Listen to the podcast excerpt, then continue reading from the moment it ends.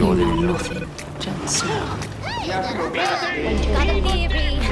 funny.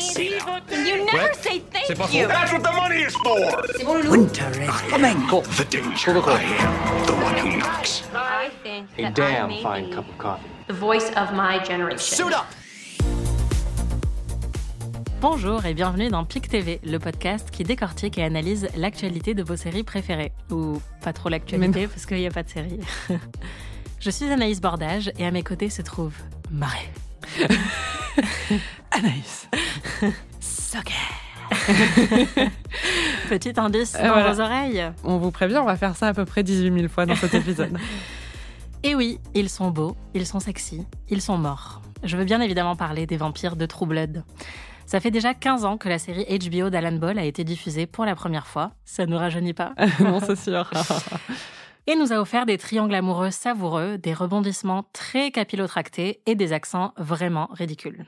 Qu'est-ce qui a fait de True Blood une série culte Faut-il la revoir aujourd'hui Et peut-on avoir le 06 d'Eric Northman On vous dit tout dans cet épisode. Sauf son 06, vraiment, on l'a pas. Clair. Mais avant ça, le pic de la semaine. Marie, c'est quoi ton pic Alors mon pic cette semaine, c'est un épisode d'un podcast qui s'appelle Search Engine. C'est un podcast de PJ Voigt, qui était le co-host du podcast Reply All et qui revient avec un nouveau podcast euh, donc qui s'appelle Search Engine. Et le principe du podcast, c'est qu'il répond à plein de questions que tu pourrais poser à un moteur de recherche. Sauf que c'est des questions un peu plus absurdes. Ça peut être, par exemple, est-ce qu'il faut boire le café dans un avion? La réponse est non, mais aussi oui, en fait, tu peux. Euh, je vous- non, la réponse est c'est hyper flippant et non, tout le monde lui dit non, mais au final, il y en a qui lui disent en fait si, enfin, c'est pas si horrible que ça. Ou bien, pourquoi est-ce qu'on peut pas transformer tous les bureaux vides post-Covid aux États-Unis en appartements ou des choses comme ça? C'est très spécifique. Et là, j'en parle aujourd'hui parce que le dernier épisode en date qu'il vient de publier, c'est pourquoi est-ce que c'est si difficile de savoir combien de personnes ont regardé Stranger Things? Et cette question, elle est posée par Maya Hawke, qui l'interviewe dedans. Ce qui est assez fascinant, c'est que du coup, Maya Hawke joue dans Stranger Things et même elle ne sait pas combien de personnes regardent vraiment la série. Et donc, il y a tout un questionnement autour aussi de la grève des acteurs et de est-ce que Netflix cache ces informations aux acteurs pour justement ne pas qu'on leur demande plus d'argent?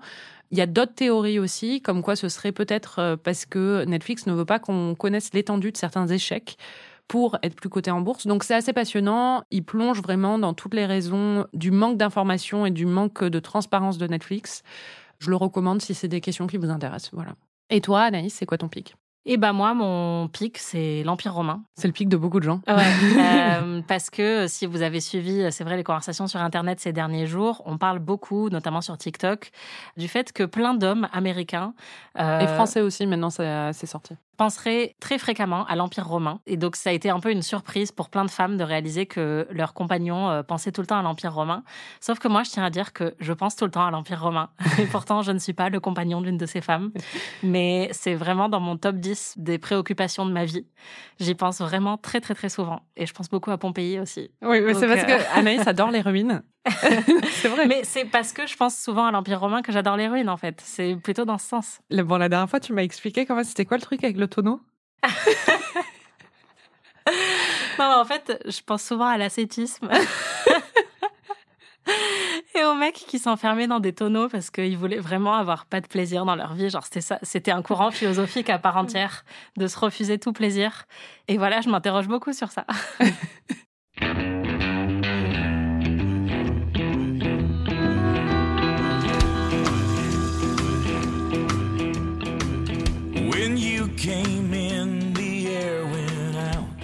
Vous entendez retentir derrière ma voix le sublime générique de True Blood. C'est vraiment un des meilleurs génériques euh, de séries télé, je pense, de tous les temps. Oui. Ce genre de générique qu'on ne zappe jamais quand on regarde les épisodes. True Blood, euh, donc une série qui a été diffusée entre 2008 et 2014 et qui est adaptée d'une série de romans écrits par Charlene Harris, une autrice américaine. Marie, est-ce que tu peux nous résumer l'intrigue de True Blood en 30 secondes? L'idée de True Blood, c'est que les vampires ont fait leur coming out, en gros. Que tout le monde sait dans la société que les vampires existent parce qu'il y a un, un sang de synthèse qui existe. Donc ils peuvent se nourrir sans tuer des humains. Et dans ce contexte, il y a une petite blonde de la Louisiane, avec un accent à couper au couteau un peu chelou, qui peut lire dans les pensées des gens, qui parvient à séduire tous les hommes les plus beaux de la région, mais qui choisit un espèce de pain de mie vivant, un vampire avec une perruque horrible, du nom de. Bill, pour vivre une folle passion avec lui. Voilà, c'est l'histoire de Blood. Un mec euh, qui est vraiment euh, tombé dans un seau de poudre euh, Ah ouais, le matin au réveil. Il est horrible. je suis désolée, mais vraiment, je comprends pas. En fait, t'as littéralement Alexander Skarsgård et comment il s'appelle Joe Manganiello dans le même casting, et après t'as lui, Mm. et c'est lui l'intérêt romantique. C'est pas Bon, possible. les en autres fait. sont intérêts romantiques aussi. Oui, mais lui, c'est le. c'est l'amour de sa vie. Oui, c'est le endgame, quoi. Ouais. C'est n'importe quoi. Après, bon, elle est vraiment avec lui dans la vraie vie, donc. Oui, ce qu'il faut dire, c'est que True Blood a été donc créé par Alan Ball, qui avait fait Six Feet Under auparavant, donc qui est un très grand créateur de séries. Et la série a tout de suite fonctionné comme une métaphore sur la communauté LGBT, puisqu'il est même dit dans la série que tu disais ils ont fait leur coming out, on dit ils sont sortis du cercueil, comme on dit euh, sortir du placard. Et donc euh, toute la série va essayer de faire une allégorie sur l'acceptation en fait et la bienveillance de l'autre et euh, de communautés qui seraient marginalisées. Ça marche plus ou moins bien comme métaphore. Ça marche bien au début de la série, très vite, on sent qu'ils sont un petit peu perdus avec ça. Mais il y a un, un propos queer, ou en tout cas une volonté de propos queer qui était très forte dans True Blood à la base. Oui, c'est assez clair, mais même Alan Ball lui-même a dit que ça avait ses limites parce que c'est vrai que bon, les vampires quand même, ils sont assez horribles, ils ont pas d'âme, Bah ils tuent oui. des gens et euh, donc euh, s'ils sont vraiment une comparaison pour la communauté queer, c'est pas vraiment le cas. Mais en fait, euh, c'est vrai qu'au niveau du discours, au niveau de l'acceptation ou des choses comme ça, ça l'est et c'est quand même une série qui a eu euh, le mérite de montrer plein d'orientations sexuelles et de personnages avec des orientations sexuelles euh, diverses et variées, ce qu'on voyait pas du tout à l'époque à la télé. Oui, et en fait, l'avantage d'imaginer ce qui se passerait dans une société où on sait que les vampires sont parmi nous, c'est aussi de parler de politique, de voir un peu quelles seraient les réactions politiques et sociétales. Et en fait, bon, True Blood est une série vraiment ridicule, on va en reparler. Mais il y a toujours eu, en fait, euh, une espèce de ligne de fond qui parlait de, euh, de la réaction de l'Église, de groupes fondamentalistes, euh, de harcèlement, justement, de certaines agressions contre les vampires ou les personnes qui côtoieraient des vampires, de la loi. Est-ce qu'on peut autoriser, par exemple, les vampires à épouser des humains. Et donc tout ça, c'est vrai qu'on ne le voit pas souvent dans les autres œuvres de vampires parce que les vampires sont cachés. Et là, ça permet d'explorer euh, d'autres questions très contemporaines en fait. Oui.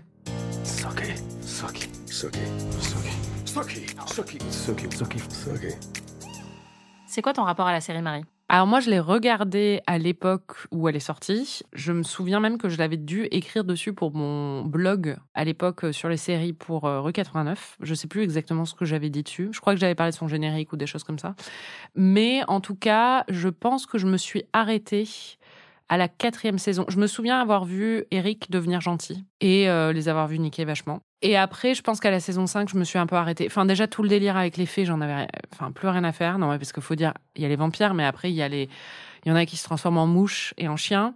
Il y en Bah, a Il y qui a sont- des loups-garous, il y a aussi des panthères-garous, Ah oui, c'est vrai. des tigres-garous, C'est ça. des mouches-garous. Il y a beaucoup de garous. Et ouais, du coup, il y a des shapeshifters et des fées. Donc, euh, Suki, Sokei, Mm. c'est une fée. Mm. Bon, tout ça, au bout d'un moment, j'étais là, je peux plus, quoi. Et donc, j'avais arrêté, mais je me souviens que les premières saisons, j'adorais vraiment la musique, j'étais accro. Et j'étais folle amoureuse d'Eric. Vraiment, je pense que ça reste dans mon panthéon de télé des hommes les plus beaux et les plus attirants et les plus sexy. Et quand j'ai vu Alexander Skarsgård en vrai dans les bureaux de BuzzFeed, j'étais mais très très émue, vraiment. Mais toi, je sais que ton rapport est beaucoup plus intense parce que moi personnellement, je m'en souviens à peine. hein. Enfin, je me souviens de peu de choses. Toi, je sais que tu as un rapport euh, beaucoup plus euh, intense, ouais, avec cette série. Oui, je pense que c'est le mot. Euh, non, après, c'est marrant parce qu'il y a plein de choses que j'ai oubliées, mais déjà, j'ai regardé la série jusqu'au bout. rien que ça, ouais, rien que ça, c'est un signe. Exactement. Déjà, ça veut dire que je fais partie vraiment du top 1% des fans parce qu'à la fin, il y avait plus grand monde. Mais c'est comme The Walking Dead. Moi, je suis très loyale. Quand je m'engage, c'est pour la vie. Et je me souviens que je regardais même euh, quand je vivais aux États-Unis où j'avais HBO et j'avais mes potes qui venaient pour regarder True Blood. Et d'ailleurs, c'est comme ça que j'ai découvert euh, Game of Thrones, parce que en fait, euh, Game of Thrones passait euh, juste avant ou juste après. Je me suis dit, bon, allez, je vais regarder. Et euh, Je vais regarder cette petite série merdique. eh ben, mon- c'était vraiment le, la- le pilote hein, de Game of Thrones. J'en avais jamais entendu parler, je connaissais pas les livres et j'ai vraiment regardé parce que c'était juste à, à côté de True Blood. Et donc, je racontais à tous mes potes qui me prenaient pour une folle parce qu'on en était déjà à trois ou quatre saisons. Donc, je leur disais, oui, donc là, elle, en fait, c'est une fée, mais avant, c'était une humaine et en fait, elle sort avec un vampire, gna gna gna, elle peut lire dans les pensées. Et euh, tout le monde se moquait de moi. Mais oui, j'adore cette série, même si je reconnais qu'elle est honnêtement pas très bonne sur plein de, à plein de niveaux. Et je me souviens aussi, quand j'habitais aux États-Unis cette même année, donc c'était le pic de ma passion pour True Blood, il y a un exemplaire du magazine Rolling Stone qui est sorti. Ah oui, oui, ils sont couverts de sang. Et voilà, et sur la couverture, il y avait écrit ce que vous avez pu m'entendre euh, dire en, en introduction. Ils sont beaux, ils sont sexy, ils sont morts. Et en fait, il y avait donc le trio principal d'acteurs qui étaient nus recouverts de sang, en train de se toucher sur la couverture. Et j'étais là, mais c'est tellement stylé. Et en fait, j'ai toujours cette couverture chez moi de magazine parce que je la trouve trop belle. Je sais. Donc oui, je suis très très fan de True Blood et d'ailleurs c'est marrant parce que il y a une autre œuvre de vampire iconique euh, dont on a d'ailleurs beaucoup parlé dans Ami qui est sortie la même année, c'est Twilight et j'ai découvert Twilight bien plus tard que True Blood. Mais vraiment les deux euh, J'ai vraiment découvert les deux en même temps. les deux sont sortis en même temps et c'est marrant parce que c'est vrai que ça coïncidait avec un moment où les vampires ont vraiment fait un retour en force dans la pop culture mais de manière très différente. Oui, c'est ça qui est marrant, c'est que vraiment Twilight, sous couvert euh, de subversion à travers euh, un personnage, une histoire d'amour entre un vampire et une humaine, c'est une histoire extrêmement traditionnelle, une histoire d'amour euh, très puritaine, qui a été écrite par une mormone, on en a déjà beaucoup parlé, et qui véhicule vraiment des clichés et des idéaux très conservateurs. Alors que True Blood, dans ses premières saisons, est profondément subversif. Il le reste jusqu'au bout, mais pas sur la question du couple en fait. Mais Ouais, sur voilà. la question du couple, je pense qu'il l'a jamais vraiment été. Mais disons que oui, ça se veut euh, être une série de gauche alors que Twilight c'est de droite quoi. Oui, voilà, c'est si ça. on veut résumer très brièvement. Twilight, c'est chrétien, alors que True Blood, c'est... euh, C'est païen. Exactement. Mais euh, je pense quand même que après, bon, contrairement à toi, je n'ai pas regardé la dernière saison, par exemple, mais pour cet épisode, j'ai juste regardé le final. Et moi, le final, été un peu, on va en reparler, mais euh, pour le coup, je l'ai trouvé très conservateur au niveau Oui, de oui. certains choix. hein, Il euh. l'est totalement. Mais je pense qu'en fait, toutes les histoires de vampires sont conservatrices au final parce que euh, justement, il y a une impossibilité dans l'amour entre euh, l'humaine et le vampire. Et limite, Twilight est plus subversif dans le fait qu'elle tombe enceinte et que. Et qu'elle est transformée en vampire. En. Voilà. J'aurais même tendance à dire ouais, que Twilight est le plus subversif des deux sur l'histoire d'amour. Mais la grosse différence, c'est que dans Twilight, il n'y a pas vraiment de cul et de sang. Alors que dans True Blood, il n'y a que, Que du ça. cul et du sang. Voilà, c'est ça. Vraiment, vous pouvez pas voir un épisode sans avoir un festival de gore et beaucoup, beaucoup de tétons. Et c'est ça qui a aussi fait l'attrait de la série au moment où elle est sortie, c'est qu'elle était euh, subversive, mais aussi Et- sulfureuse. ouais, et puis émoustillante, quoi. Mais euh, non, puis Twilight, c'est la série la plus hétéronormée de l'histoire, tandis que True Blood, c'est vraiment queer, quoi. Ouais, complètement. C'est marrant parce que Charlène Harris, donc, qui a écrit les romans, peu avant en fait que la série soit adaptée, elle a été adaptée très vite par Alan Ball. Elle avait dit qu'elle n'était pas du tout surprise par le regain de popularité des vampires et le fait qu'il y avait Twilight aussi au même moment, puisqu'elle disait en fait dans tout moment de récession économique, on a envie de s'évader un petit peu et euh, Et les vampires, quoi de mieux pour s'évader? Exactement. Non, mais en fait, l'attrait du fantastique et du genre de la romance aussi, puisqu'en fait, après, on a eu euh, Fifty Shades, tout ça. Et là, on avait déjà avec Twilight quelque chose qui était très similaire. Bah, selon elle, ça venait aussi de la déprime, en fait, euh, globale qu'il y avait euh, dans le monde. Et je pense qu'elle a pas tort là-dessus. Enfin, sur le fait que les deux soient apparus à ce moment-là. Il y a un tel fantasme, en fait, autour des vampires, mine de rien, que c'était un, un échappatoire euh, vraiment très puissant. Ça me fait penser au genre de la dark romance que je connais pas du tout pour le coup, mais qui est le genre qui est le plus populaire à l'heure actuelle sur TikTok et auprès des adolescentes, qui est un genre justement romantique avec des scénarios ultra problématiques, mais ultra problématiques d'emprise et des trucs vraiment même violents et des choses comme ça où tu te dis euh, c'est fou que des adolescentes lisent ça aujourd'hui, mais ça peut aussi s'expliquer par le côté échappatoire à une réalité qui est peut-être euh, pas très très fun. On va détailler euh, dans cet épisode le pilote et le final, puisque c'est ceux qu'on a revus en priorité pour parler de la série. Mais ce qu'il faut dire aussi sur True Blood, c'est que ça a quand même été vraiment une série précurseur. Elle est sortie en 2008. C'était très rare à l'époque de voir de l'horreur dans les séries de prestige. The Walking Dead, euh, c'est arrivé plusieurs années après, American Horror Story aussi. Depuis, il y a eu vraiment un renouveau du genre de l'horreur et de l'horreur très graphique dans l'univers des séries. Mais c'était totalement novateur à l'époque. Pour euh, HBO, c'était aussi euh, quand même une virée vers euh, Ça restait de la prestige télé, mais de la prestige télé vraiment très fun et qui explorait vraiment aussi un univers fantastique. euh, Et ça s'est confirmé ensuite avec Game of Thrones. Mais du coup, je pense qu'on oublie assez facilement à quel point True Blood euh, a vraiment été une des premières à lancer euh, plein plein de tendances et aussi à parler effectivement de, de thématiques queer d'une manière aussi ouverte et aussi fun avec des personnages queer vraiment très intéressants aussi pour une série sur les vampires parce que quand on repense à ce qui s'est passé pour Willow par exemple euh, dans Buffy, Ou même avec Entretien avec un vampire, qui est quand même un livre à la base qui est queer, mais qui a été adapté au cinéma dans les années 90. Et quand il a été adapté avec Brad Pitt et Tom Cruise, euh, l'aspect justement queer a complètement été effacé. Et là, récemment, il y a une série qui vient de sortir qui est géniale, où l'aspect queer est ultra exploré. Donc ça m'a un peu fait penser, parce qu'en plus c'est en Louisiane et tout ça, ça m'a un petit peu fait penser à, à True Blood. Mais c'est vrai que True Blood était précurseur là-dessus. C'est-à-dire que il y a un sous-texte très évident sur euh, l'aspect queer des histoires de vampires en général, sur l'aspect euh, à la marge de la société, euh, sur l'aspect perçu comme un danger ou des choses comme ça. Il y a souvent dans les récits de vampires un sous-texte là-dessus qui a complètement été effacé dans Twilight et qui était complètement effacé justement dans tous ces récits de vampires un peu mainstream euh, des années 90 ou 2000, alors que là, il est très très évident et il l'explore complètement. Quoi. Ouais. Il faut dire aussi que les vampires, c'est souvent en Louisiane. D'ailleurs, j'ai fait deux fois le tour vampires et fantômes de la Nouvelle-Orléans. le même. C'est vrai? Oui. À Donc, plusieurs euh, années d'écart quand même. Oui. Mais je l'ai refait et je pense que la prochaine fois que je vais à la Nouvelle-Orléans, je vais le refaire. Tu vois. C'était bien. ouais, c'est trop bien. et il y a plein d'histoires de vampires. I will personally eat, fuck, and kill all three of you. On a revu le pilote pour préparer cet épisode. Qu'est-ce qui se passe dans le pilote? Alors déjà, le pilote est vraiment très bon pour exposer un peu la situation politique parce que dès la première scène, on comprend en fait, parce qu'il y a un extrait d'une émission de télé, d'un talk show, Ouais. où on comprend qu'en fait les vampires donc sont out dans la société américaine et on comprend qu'il y a quand même une forme de danger mêlé de fascination à travers ça. Il y a un couple qui essaie de se procurer le True Blood, qui est le La sang de- boisson synthétique. voilà, euh, le sang de synthèse que boivent les vampires. Tout ça, ça se passe, c'est la scène d'ouverture, ça se passe dans une station essence. Et on voit un mec qui essaie de se faire passer pour un vampire parce qu'il pense que c'est un peu euh, edgy et cool. Sauf qu'il y a un vrai vampire qui est là et qui l'envoie péter et qui le menace d'ailleurs. Donc on sent quand même qu'il y a un danger et en même temps une forme de normalisation autour des vampires. Et juste après, on découvre en fait euh, la ville de Bontemps en Louisiane, qui est vraiment un trou paumé, hein, euh, un patelin euh, un peu ploucos, avec euh, Suki Stackhouse, qui est serveuse dans le bar du coin, qui est vraiment au milieu du bayou, et elle peut entendre ce que pensent les gens. Et elle euh, rencontre Bill ce soir-là. Voilà, Bill arrive dans le bar et elle se rend compte qu'elle ne peut pas entendre ses pensées à lui parce que c'est un vampire, ce qui le rend tout de suite beaucoup plus fascinant que tous les autres euh, hommes. Ce qui est marrant, c'est que c'est l'inverse de la situation dans Twilight, où euh, Edward ne peut pas lire les pensées de Bella, et c'est ça qui la rend fascinante Mm. à ses yeux. Je vais revoir Twilight ce soir.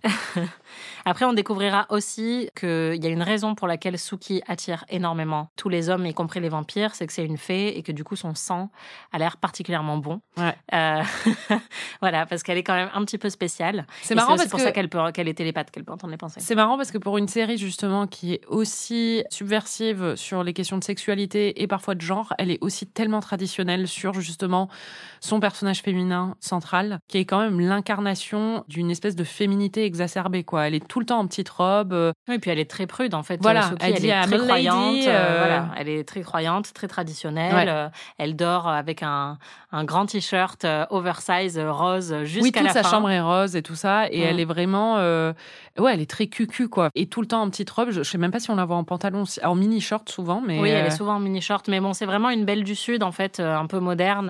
Et d'ailleurs, euh, Suki, c'est un nom traditionnel, euh, enfin un surnom traditionnel, euh, un peu old school euh, du sud euh, des États-Unis. Donc oui, il y a vraiment ce côté euh, très tradi, mais en même temps, elle dit énormément fuck de plus en plus dans la série. Enfin, elle va s'encanailler un petit peu grâce à tous les vampires qui la côtoient et aussi toutes les aventures euh, qu'elle va traverser. J'étais choquée d'ailleurs quand j'ai vu le final, ils disent fuck à toutes les phrases. Ah bah oui, ah bah c'est HBO, hein. Ah on ouais. est content d'être là.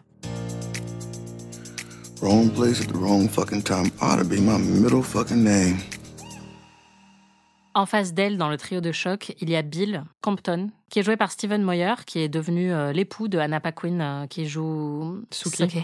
Qui est assez bonne actrice, je trouve. Oui, bon là, elle est camp. Enfin, en fait, le truc, c'est qu'elle a l'air nulle parfois, mais c'est voulu. Oui, c'est ça. En fait, la plupart des acteurs en font des caisses et des caisses dans cette série. Et c'est un peu le principe. Il y a un côté très over dramatique qui rend aussi la série euh, vraiment très fun à regarder. Et donc euh, il y a Bill, surnommé parfois Vampire Bill par tous ses camarades.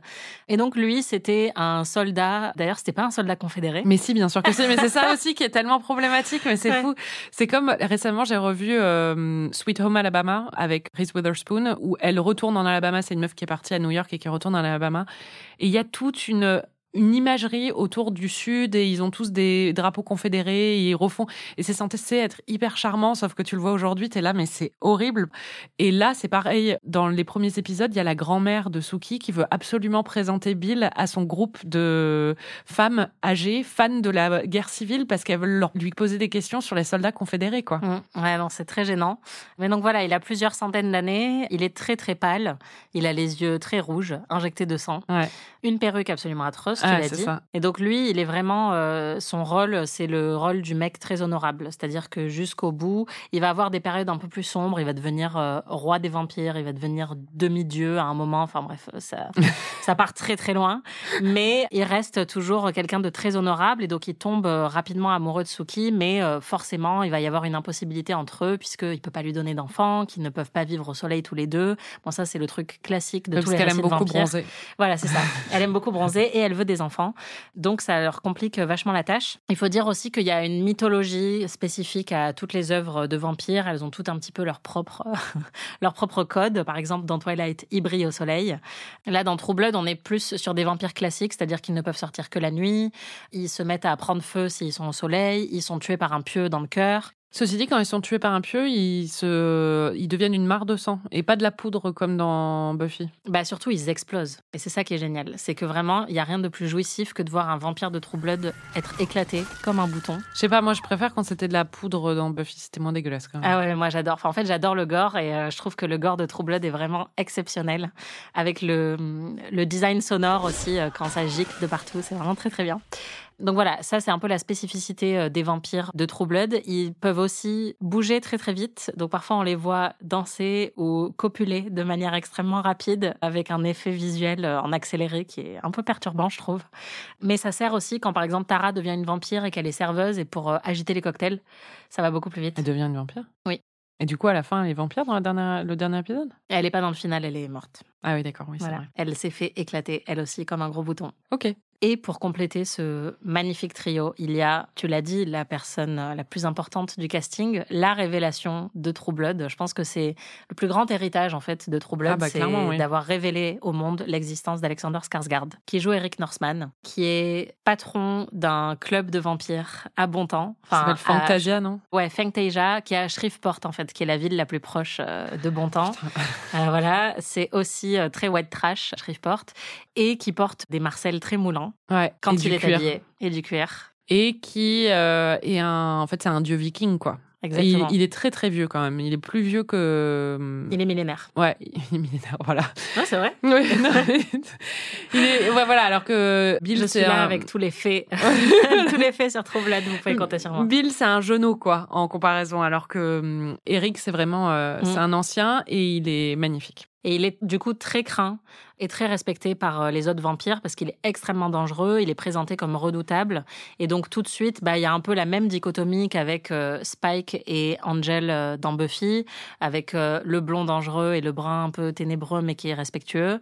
Là, c'est Eric qui est blond, qui est dangereux. Et d'ailleurs, on essaye de nous faire croire pendant quatre saisons que Suki ne ressent pas d'attirance pour lui. Ah non, mais ça, c'est insupportable, Alors qu'en fait, tu es là, même si elle est tellement droite moralement et pure et chrétienne qu'elle ne pourrait pas envisager de tomber amoureuse d'un homme comme Eric, enfin d'un vampire comme Eric, parce que lui, il est menaçant et, et violent, mais tu as envie de dire, meuf, achète-toi des lunettes en fait. Non, Il mais elle juste le voit, elle le voit. Enfin, d'ailleurs, dès qu'il devient gentil pendant deux minutes. Oui, elle se dit, en fait, finalement, je me le taperais bien. Oui, non, mais c'est ça. Au bout d'un épisode, ils sont en train de niquer, donc euh, c'est pas du tout. euh, Ouais, il est très très beau et très menaçant. Et moi, j'avoue que bah oui, je, comme euh, la plupart des gens sur la planète, je connaissais pas Alexander Skarsgård avant de découvrir True Blood, et c'est devenu une véritable obsession. Mais vraiment très très rapidement. Il est très grand en vrai. Il, Il est, est très grand très, très dedans grand. aussi, mais enfin vraiment, je l'ai vu en vrai, c'était.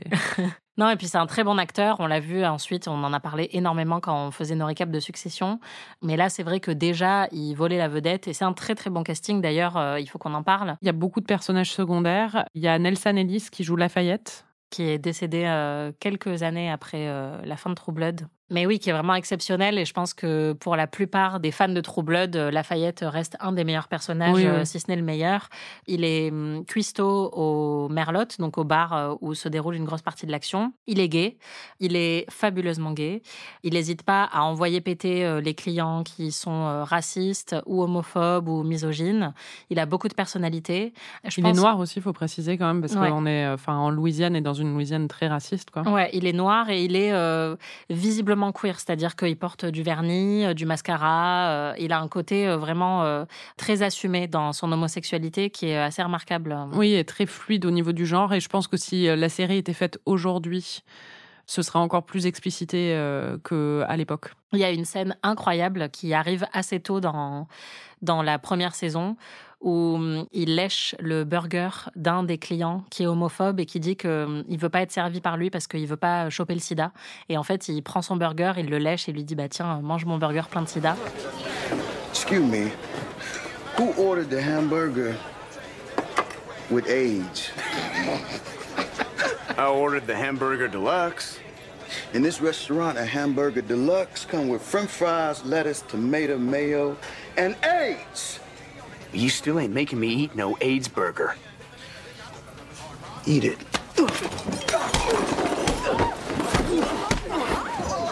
Bitch, you come in my house, you gonna eat my food the way I fucking make it. Do you understand me? Et vu qu'on est dans une série qui euh, fait énormément d'allégories sur euh, justement l'acceptation de la communauté queer, ce genre de scènes sont hyper réjouissantes et Lafayette a toujours été très très cool pour ça. C'est un des personnages qui a les meilleures répliques de la série.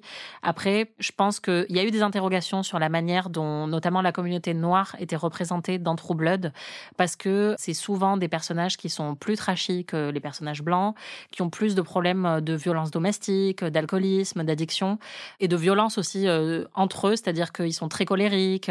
Et donc, je pense que on pourrait quand même s'interroger. Enfin, si la série ressortait aujourd'hui, euh, on pourrait peut-être s'interroger sur euh, la manière dont ils ont choisi de les écrire ces personnages-là. Oui, surtout au final, il y en a que deux personnages majeurs, euh, c'est lui et Tara, quoi. Ouais, Tara qui est sa cousine. Tara qui est jouée par Rutina Wesley, qui joue la meuf du frère de Joel dans The Last of Us récemment, et qui dans True Blood joue la meilleure amie, l'amie d'enfance en fait de Suki, mais qui est très différente de Suki justement, qui est un peu dans le pilote, la scène où on la découvre, elle est euh, en train de travailler euh, dans un supermarché, dans un espèce de Target. Et elle envoie péter euh, la cliente qui lui demande de l'aide, ou elle l'envoie mais complètement boulée. Et puis après, elle démissionne et elle accuse son patron de l'avoir tripotée. On comprend tout de suite qu'elle a énormément de caractère. Et comme tu dis, ça joue aussi sur le cliché de la angry black woman, c'est-à-dire que je pense que si c'était euh, refait aujourd'hui, euh, il y aurait un point de vue beaucoup plus critique sur ça, euh, en tout cas dans dans la façon dont la, la série serait reçue, parce que c'est la seule femme noire principale dans le casting, et elle est vraiment toujours en colère, quoi. Et elle a été vraiment desservie par l'écriture au fil des saisons. Donc, j'ai dit, elle est devenue vampire, tout ça. Elle a aussi fait son coming out à un moment, puisque euh, elle couche beaucoup avec des hommes au début de la série, et puis ensuite, elle se met en couple avec une femme. Donc, c'est un personnage en plus qui est très marrant, et, euh, et Rutina Wesley, c'est une bonne actrice, mais je trouve qu'elle a trop souvent été cantonnée à des intrigues dans la série qui la servaient pas du tout, et qui la rendaient agaçante en plus comme personnage, donc c'est un petit peu dommage. Mais en revoyant la série aujourd'hui, je l'aime plus qu'à l'époque. She smells fantastic, but that's hardly worth dying for. En fait, ce qui fait la beauté de True Blood, c'est vraiment que c'est une, une immense galerie de personnages secondaires qui sont euh, très hauts en couleur et qui sont tous plus attachants les uns que les autres. On va les passer en revue assez rapidement parce qu'il y en a vraiment beaucoup. Mais déjà, il y a Arlene. C'est une de mes préférées. Arlene qui est jouée par euh, Carrie Preston et Carrie Preston pour euh, les fans de The Good Wife, elle joue euh, la l'avocate Toké dans The Good Wife et elle est super dedans et comme je l'adore dans The Good Wife en plus et je l'adore dans True Blood vraiment enfin dans True Blood c'est un peu euh, c'est la serveuse qui a euh, plusieurs enfants c'est un peu la straight woman du truc quoi elle a pas de pouvoir d'ailleurs non? Euh, elle en non, aura non, jamais elle a pas de pouvoir. Elle est un peu simplette en fait, Oui, mais voilà. euh, de manière très attachante et. euh, Elle est gentille, quoi. Enfin, Ouais. elle est brave. Mais euh, non, mais c'est vrai. Mais du coup, elle est attachante parce que tu sens qu'elle est vraiment pas méchante. Au contraire, elle est assez bienveillante envers les autres. Mais parfois, elle peut avoir un peu de jugement ou des choses comme ça, mais euh, de façon quand même assez naturelle. Quoi. Et elle développe euh, au fil de la série une histoire d'amour avec Terry Bellefleur, que j'adore, qui est un ancien vétéran, qui est aussi cuistot et qui est totalement perché comme personnage. Et en fait, ils tombent amoureux tous les deux. Et enfin, franchement, c'était un de mes couples préférés de True Blood. je les aime beaucoup. Il y a aussi Jason, qui est le frère de Suki. je l'adore, je crois que c'est mon personnage préféré. Bah, il est hilarant. Donc, il est joué par Ryan Quanten, qui est australien comme une grosse partie du casting. Et ils adorent tous faire des, des accents euh, affreux du sud des États-Unis. Il y a des accentuations qui peuvent se retrouver parfois un peu euh, nasales et tout ça. Ouais, bon, euh, Jason, il est demeuré en fait. Je sais pas quoi dire d'autre. Il est complètement con, quoi. Enfin, après, il a une trajectoire dans la série, en plus d'après ce que j'ai compris sur le final où, où, il gagne en maturité, mais toujours complètement con-con quand même. Oui, bah, ce qui est marrant, c'est qu'il devient flic en plus. Enfin, c'est vraiment. C'est Andy, si Andy était vraiment devenu flic dans Parks and Rec. C'est ça. Mais, c'est une belle trajectoire. Ouais, mais en plus, c'est un cutard fini, donc il enchaîne les conquêtes et il a un côté un peu, bah, parce qu'il est un peu simplé, aussi un peu simpliste dans sa vision des choses, par exemple, et assez intolérant euh, envers les vampires. Au début, euh, ouais. Mais il évolue pas mal aussi. Donc, il a, il a une trajectoire. Il est, il est vraiment sympathique, en fait, parce que tu sens que même ses côtés un peu plus euh, bas du plafond, bah, c'est parce qu'il est con, quoi. Mais, mais en fait, il est sympa, il est gentil. Ouais, non, et puis c'est un super acteur, en fait, qui a un, timing comique génial. Donc, il est toujours très, très drôle dans la série.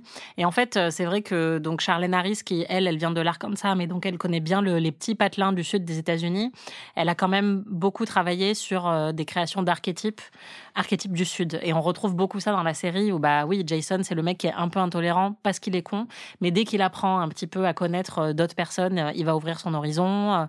Donc, il est mignon en plus. Voilà, il est mignon, il est hyper charmant. Et puis, il est tout le temps là pour Suki aussi, donc il est très chouette comme personnage. moi, tu parlais de ton histoire d'amour préférée. Moi, j'aimais bien lui et Jess dans mon souvenir. Ouais, sauf que c'est compliqué puisque Jess euh, sort avec son meilleur ami. Oui, mais je supporte pas son meilleur ami, donc bah, non plus. Euh, enfin, vraiment, euh, quand j'ai vu dans le final comment ça se finissait entre eux, ça m'a gonflé. En fait, j'étais là, enfin, parce que Jess et Jason, ils avaient une alchimie, quoi. Ouais, ouais, ouais. Mais oui, c'est vrai qu'elle finit avec Hoyt, qui est insupportable. Ah, il est vraiment. c'est le. Bah lui, c'est le good boy, le good boy du sud. J'allais dire, c'est le Jason de Friday Night Lights. Ouais, c'est vraiment le gentil garçon, le fils à maman un peu. D'ailleurs, il a une mère atroce qui est extrêmement intolérante, raciste, tout ce que tu veux. Il y a aussi Andy, qui est euh, le flic local qui devient ensuite euh, shérif et qui est joué par Chris Bauer, donc euh, qui est un grand acteur des séries HBO et qu'on a notamment vu dans The Wire et qu'on voit apparaître aussi dans plein d'autres séries, qui est vraiment génial. Et lui aussi, en fait, qui est un personnage extrêmement attachant, un peu con, un peu bourru, mais vraiment très très drôle et incarné par un acteur euh, de très très haut niveau. Il y a aussi, euh, malheureusement, il faut qu'on parle de Sam. Ah putain, c'est le pire. Sam Merlotte. Je le supporte pas. Alors, Sam, franchement, ce qui est le, truc le plus intéressant de Sam, c'est qu'il se transforme parfois en Golden Retriever, quoi. c'est te donner une idée du personnage. Vraiment, le personnage le plus inintéressant du monde et qui, en plus, juste son trait de caractère, c'est qu'il est amoureux de Suki, quoi. Et alors, vraiment, de manière hyper dérangeante, quand tu revois les, les premiers épisodes euh, de la saison 1, il est hyper condescendant avec elle. Ouais, et il supporte pas qu'elle puisse être intéressée par un autre homme. Euh, il la suit même de façon, parce qu'on on le sait pas à ce moment-là, mais comme c'est le chien, on sait qu'il la suit euh, à son insu et tout ça à mm. plusieurs reprises. Ouais, il est jaloux, maladif. Ah ouais, euh, alors que elle est très claire, elle est pas intéressée par lui, quoi. Mais en fait, il a, il a été écrit dans les livres. D'ailleurs, elle finit avec lui. Oh Je pense qu'on sent ça dans le, le, début de la saison 1, où on sent qu'ils ont voulu laisser cette porte ouverte, mais que ça n'a pas fonctionné finalement avec ces deux personnages-là. Mais oui, en fait, je pense qu'il était censé incarner l'archétype du guy next door, qui est moins attirant à première vue que Bill ou, euh, ou Eric. mais qui va finir par euh, conquérir euh, Suki aussi parce que justement c'est un mec normal, qui est pas humain, mais qui est pas un vampire. Mais clairement, oui, dans la série, il est insupportable. Je le voyais, on aurait dit Dan Humphrey, enfin, je sais pas, tous ces personnages qui me gonflent en fait. Ouais. De mecs gentils, mais qui juste est insupportable de condescendance. Même Xander dans Buffy, que j'aime beaucoup plus que lui quand même, parce qu'il a des côtés très attachants, mais qui peut être insupportable sur tellement d'aspects. Et lui, il a vraiment ce côté-là. Et puis pour finir euh, sur les personnages secondaires, pour moi, Le seul que je préfère encore plus que Lafayette, c'est le personnage de Pam, qui est donc euh, la progéniture de Eric Norseman, c'est-à-dire que c'est lui qui l'a transformé en vampire. Et donc elle tient le bar Fengtasia avec euh, Eric et ils forment un peu un duo de choc tous les deux. C'est les personnages les plus subversifs et les plus euh, j'en ai rien à foutre de la série. C'est aussi pour ça que je les aime beaucoup. C'est les plus sexy aussi. Et Pam, elle est tout le temps en talons aiguilles avec des tenues méga sexy. On sent que les années 80 c'était vraiment sa période préférée de toutes les périodes qu'elle a traversées en tant que vampire. Et elle jure tout le temps. Elle est extrêmement vulgaire. Elle est toujours énervée. À un moment, elle dit euh, My happy face and my angry face are the same face. et elle est lesbienne. Et elle est juste trop stylée. Et d'ailleurs, c'est elle qui va transformer euh, Tara, il me semble, dans mon souvenir, en vampire. Et donc, elles vont développer un lien aussi toutes les deux, un lien de mentorat en fait. Donc vraiment, Pam, pour moi, c'est une des, une des plus euh, jouissives. Where the fuck is he? I don't know. Suki called looking for him? Suki. I'm so over Suki and her precious fairy vagina and her unbelievably stupid name.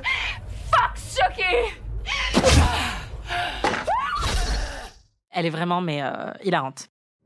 Sucky, sucky, sucky, sucky, sucky, sucky, sucky, sucky, sucky. On va passer au final et je pense que là, ça fait un petit peu mal. Mais avant de parler des choses qui fâchent, faut dire ce qui fait de True Blood euh, vraiment une des séries les plus jouissives euh, qu'on ait eues, en tout cas à l'ère du, du début de la Prestige TV.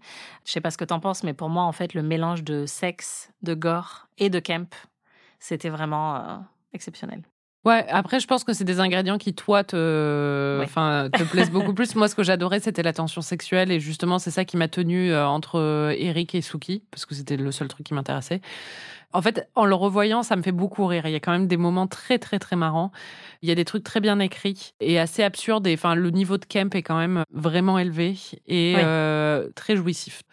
En me replongeant, et d'ailleurs, c'est moi qui ai suggéré de faire un épisode dessus, euh, même si au final, ton niveau d'expertise est, mille fois supérieur. Mais c'est parce que la dernière fois, je savais pas quoi regarder et je me suis dit, tiens, je vais me replonger dedans.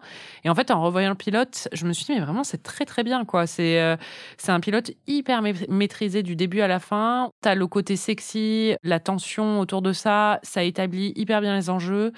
Les personnages sont bien écrits et euh, c'est marrant, quoi. Et ça se prend pas au sérieux, en fait. Tout en étant une série prestige avec euh, justement un super générique, en ayant la patine HBO, en ayant un super casting et tout ça. Mais ça sait rire de soi et même les acteurs qui sont dedans se prennent pas au sérieux non plus. Et ça, je trouve ça hyper gratifiant et très rare à voir aujourd'hui. En fait, c'est aussi un aspect très télé où tu as l'impression que c'était le meilleur moment de l'entre-deux entre la vieille télé d'avant où justement tu pouvais avoir des séries comme Xena la guerrière ou des conneries de ce genre et la télé d'aujourd'hui qui est ultra prestige, enfin plus trop aujourd'hui mais qui euh, pendant des années a été très prestige avec une super patine et tout ça mais où du coup on se prenait un petit peu trop au sérieux. Ouais. Là, tu avais le mélange des deux et je trouve que dans cette série ça se sent vraiment vraiment. Je pense que toute la saison 1 est vraiment excellente et je pense même que les trois premières saisons sont assez euh, impeccables. Mais vraiment, la saison 1, moi, je me souviens que je l'ai bouffée en une nuit. Oui, moi aussi, je me Euh, souviens que j'avais adoré. Ouais, et, euh, et c'est vrai qu'en fait, euh, vous pouvez regarder n'importe quel épisode de True Blood, parce que du coup, j'en ai picoré quelques-uns pour préparer l'épisode. Et même dans les saisons les plus pourries et les épisodes les plus pourris, il y a toujours des bonnes répliques. Et il y a toujours cet élément de camp, d'absurde, d'outrance, qui moi m'a beaucoup plu. Il y a un, un des derniers épisodes que j'ai vraiment adoré, c'était à la fin de la saison 6. Il y a toute une intrigue absurde avec un camp pour vampires où en fait ils sont tous emprisonnés et on fait des expérimentations sur eux et c'est honnêtement un peu trop euh, glauque à mon goût. Mais à un moment, Eric vient libérer tous les vampires et il trouve euh, un des responsables et lui arrache le pénis avec la main. Et il y a un plan final où on voit le mec qui est genre dans un bain de sang en train de fixer son pénis qui est au premier plan et je me suis dit putain mais c'est fou quand même qu'ils aient fait ça. Enfin vraiment HBO n'avait aucun chill et c'est trop stylé. Ce que j'adore avec cette série aussi, c'est le sens de lieu, justement, avec le côté Louisiane, et tu sens un peu le côté moite, comme tu le sens avec Sharp Object ou des, séries de ce genre.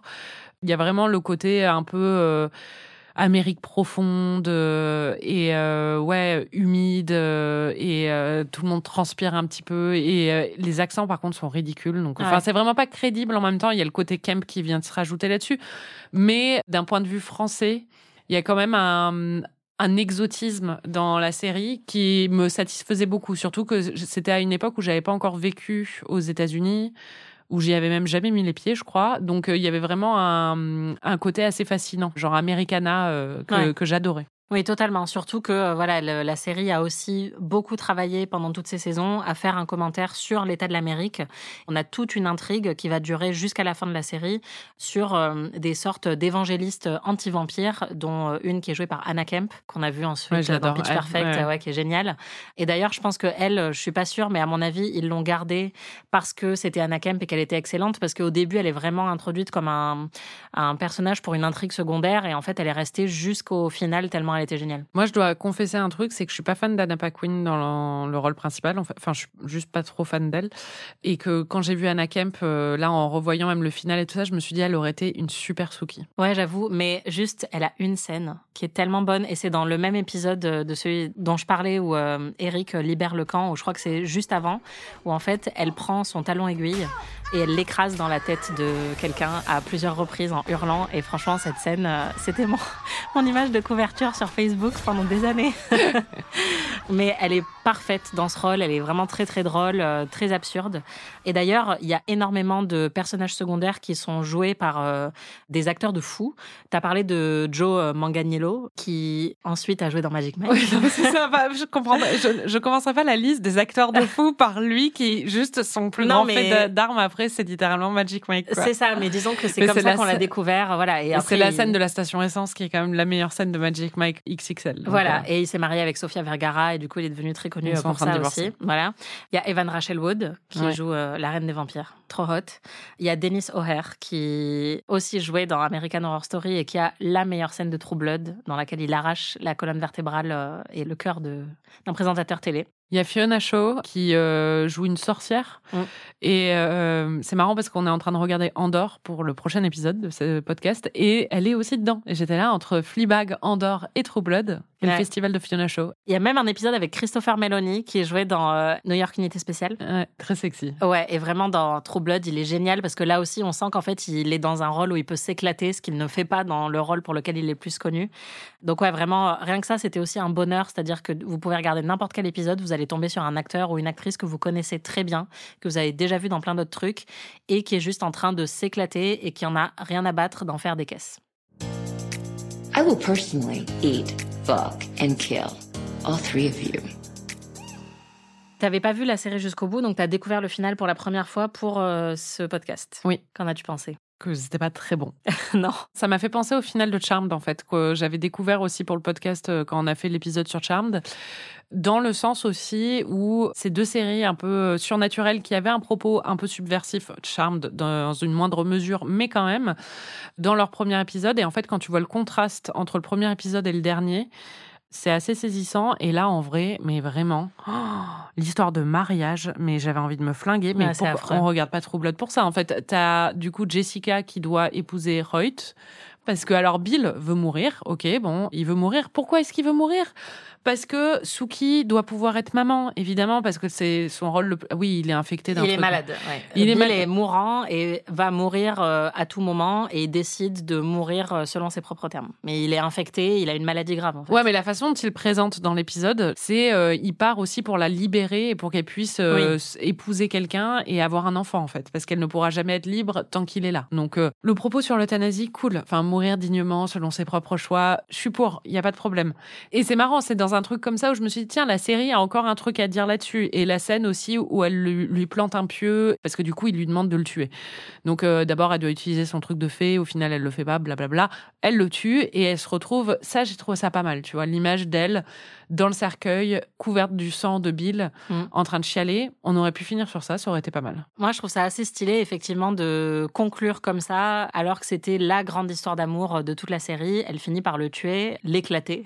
Oui, C'est pas mal. Et en plus, euh, effectivement, donc, entre-temps, elle a appris qu'elle était fée et qu'elle était une fée spéciale parmi les fées et qu'elle pouvait avoir une grosse boule magique dans sa main qui peut euh, défoncer les vampires. Et donc, il lui demande d'utiliser ça parce qu'elle peut l'utiliser qu'une fois parce que ça va lui demander tellement de force qu'après, elle aura plus son pouvoir. évidemment, il peut l'utiliser qu'une fois parce que raison scénaristique. Voilà. Et en fait, elle, euh, elle finit par décider de ne pas le faire parce qu'elle veut conserver son pouvoir, alors que pendant toute la série, elle a détesté ses pouvoirs de télépathie et le fait qu'elle n'était pas normale. Et donc, elle apprend à s'accepter telle qu'elle est, ce qui est plutôt cool aussi dans le propos. Non, alors ça c'est très cool. C'est les deux seuls trucs cool. Sinon, vraiment, déjà, Bill demande à Jess d'épouser Reut parce qu'il veut l'amener à l'hôtel, quoi. Ok, donc elle va épouser un mec avec qui elle était plus. Apparemment, elle vient de le revoir depuis la veille. hein. Mais bon, après, ils sont, on comprend aussi, ils sont très amoureux et c'est un peu leur histoire qui dure depuis le début de la Oui, série aussi. Enfin, elle le fait pas sous contrainte. hein. Non, non, Non, parce d'accord. que là, euh, si vous écoutez Marie, euh, qui n'a pas suivi aussi les dernières saisons, mais en vrai, euh, elle veut épouser Hoyt. Oui, d'accord.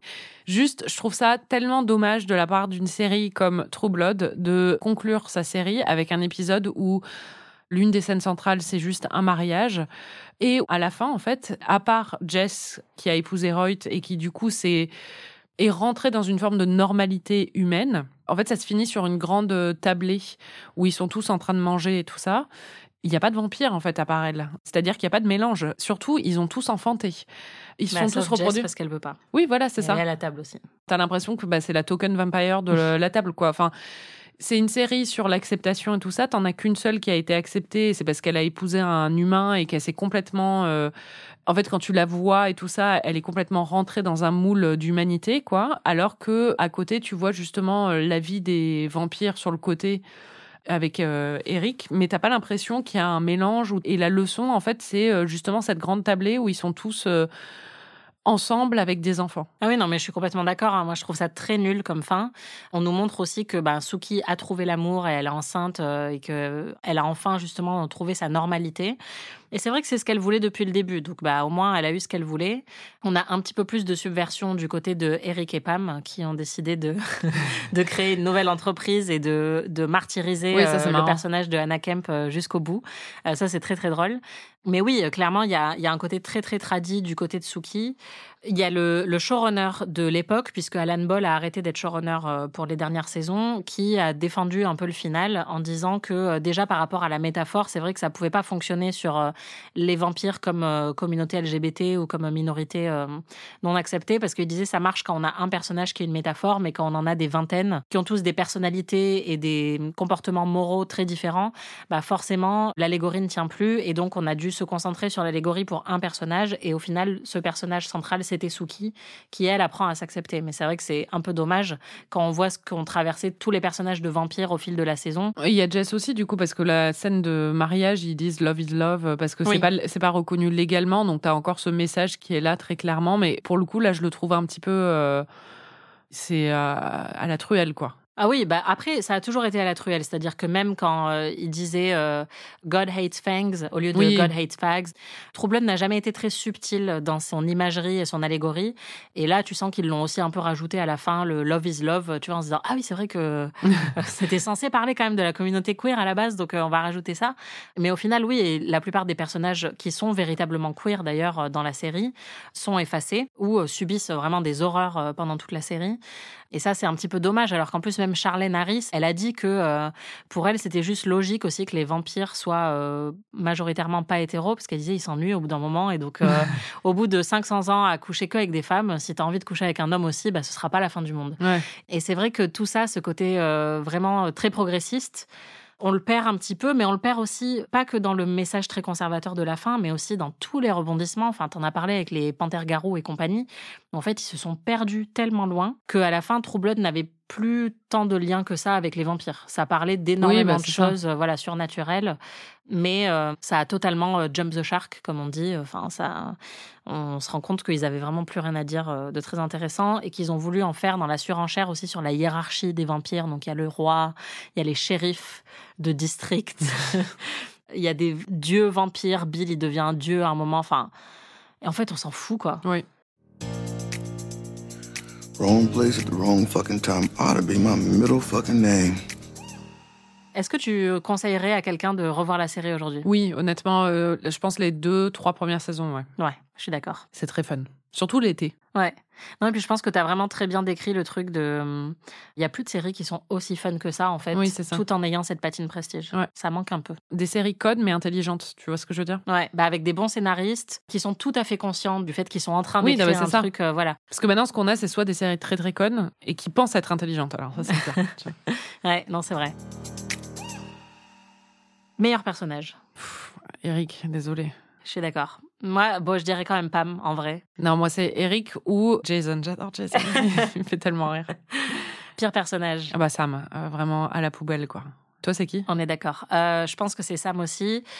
Peut-être ex aequo avec la déesse païenne de la saison 2, Marianne. Oh, quelle est chiante elle. Ouais, Je l'avais oublié et tu m'as Anaïs a eu la gentillesse de me sélectionner des épisodes où juste Suki et Eric couchent ensemble et elle est dans un de ces épisodes et j'avais envie de la Ah mais ça vraiment, je pense que c'est un de mes plus gros traumas de télé, c'est juste ce personnage. Je la déteste mais viscéralement et pareil quand j'ai dû revoir des épisodes avec elle, j'étais ah, putain mais quelle horreur en fait, c'est une déesse païenne donc euh, qui possède un peu tous les gens de la ville et les mène à faire des orgies et même à être violents les uns envers les autres et donc il y a un truc hyper dérangeant euh, dans, dans sa présence. Non, puis vraiment ça fait vraiment genre euh, HBO nous laisse avoir de la violence et du sexe.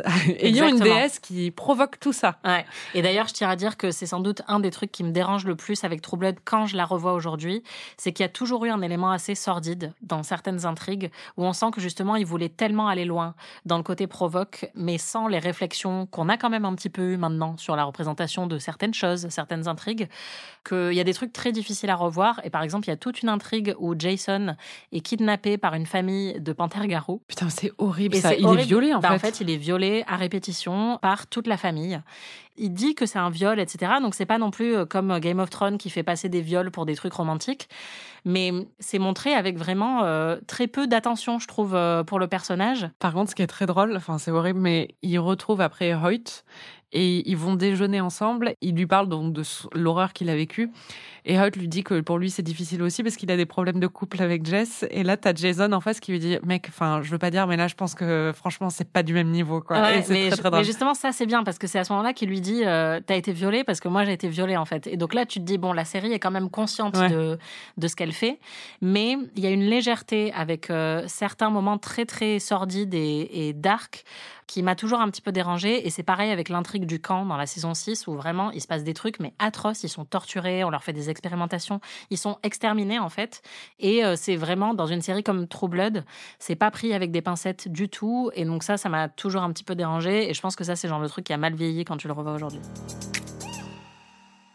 Fuck Mary Kill, Bill, Sam ou Alcide? Ah mais non, et Eric? Ah bah, ce serait trop facile sinon. Euh, pff, oh là là. Ah Bah, enfin, je tue Sam, très clairement. Je fuck Bill, j'épouse Alcide. Mm. Et toi? Pareil, je pense. Ouais. Fuck Marie Kill, Pam, Eric et Alcide. Kill Alcide. Fuck Eric et Marie Pam. Pam pour toujours. C'était PIC TV. Merci Marie. Merci Anaïs. Marie. Ça marche pas aussi bien que euh, Non. Et merci à vous les Pikistes de nous écouter toutes les semaines. Vous pouvez retrouver tous les épisodes de PIC TV sur Slate Audio ou sur votre appli de podcast préféré.